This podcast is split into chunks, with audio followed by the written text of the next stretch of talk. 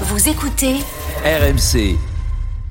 Demain par les syndicats, Rémi, pour la mobilisation contre la réforme des retraites. Alors pour demain, c'est un rassemblement euh, populaire qui est prévu. On espère, euh, les syndicats espèrent qu'il y ait le, le plus de monde possible dans la rue.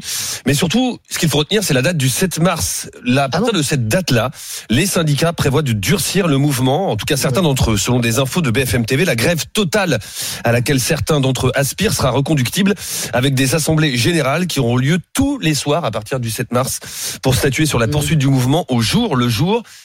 Ça, c'est la stratégie défendue à plusieurs reprises déjà par Philippe Martinez et par la CGT. Même chose pour le syndicat Sudrail, troisième syndicat à la SNCF, qui estime que pour faire reculer le gouvernement, il n'y a pas le choix que de bloquer le pays. Mais tous les syndicats ne sont pas d'accord. À commencer par la CFDT, la grève reconductible. Le blocage n'est pas dans la tradition de, de la centrale syndicale. Ah. Et depuis plusieurs jours, son leader, Laurent Berger, répète que le niveau d'efficacité syndicale ne se mesure pas au niveau d'emmerdement concret pour les citoyens. Mais ajoute que si blocage il y a, eh bien ce serait de la faute du gouvernement et de son mépris.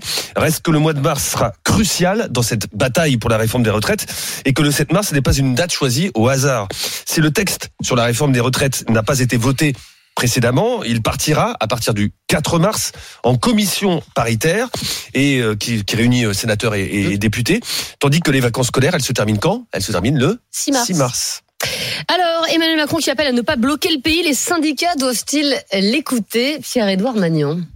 Alors, par principe, je pense qu'il faut surtout jamais écouter Emmanuel Macron. Donc, je vais vous dire que les syndicats ne doivent surtout pas Ça, c'est réglé. Euh, D'autant que c'est pas à lui de fixer le, le- le calendrier. Et puis surtout, enfin, la manœuvre est un peu grosse. On voit bien que pour l'instant, il y a une gestion de ce mouvement qui est relativement, euh, même pas relativement d'ailleurs, qui est absolument irréprochable. Je veux dire, pour l'instant, ils font un sans faute C'est vrai. euh, en termes de mobilisation, en termes euh, d'organisation et je veux dire, d'harmonie des manifestations, en termes de gestion de on gêne mais on gêne pas trop.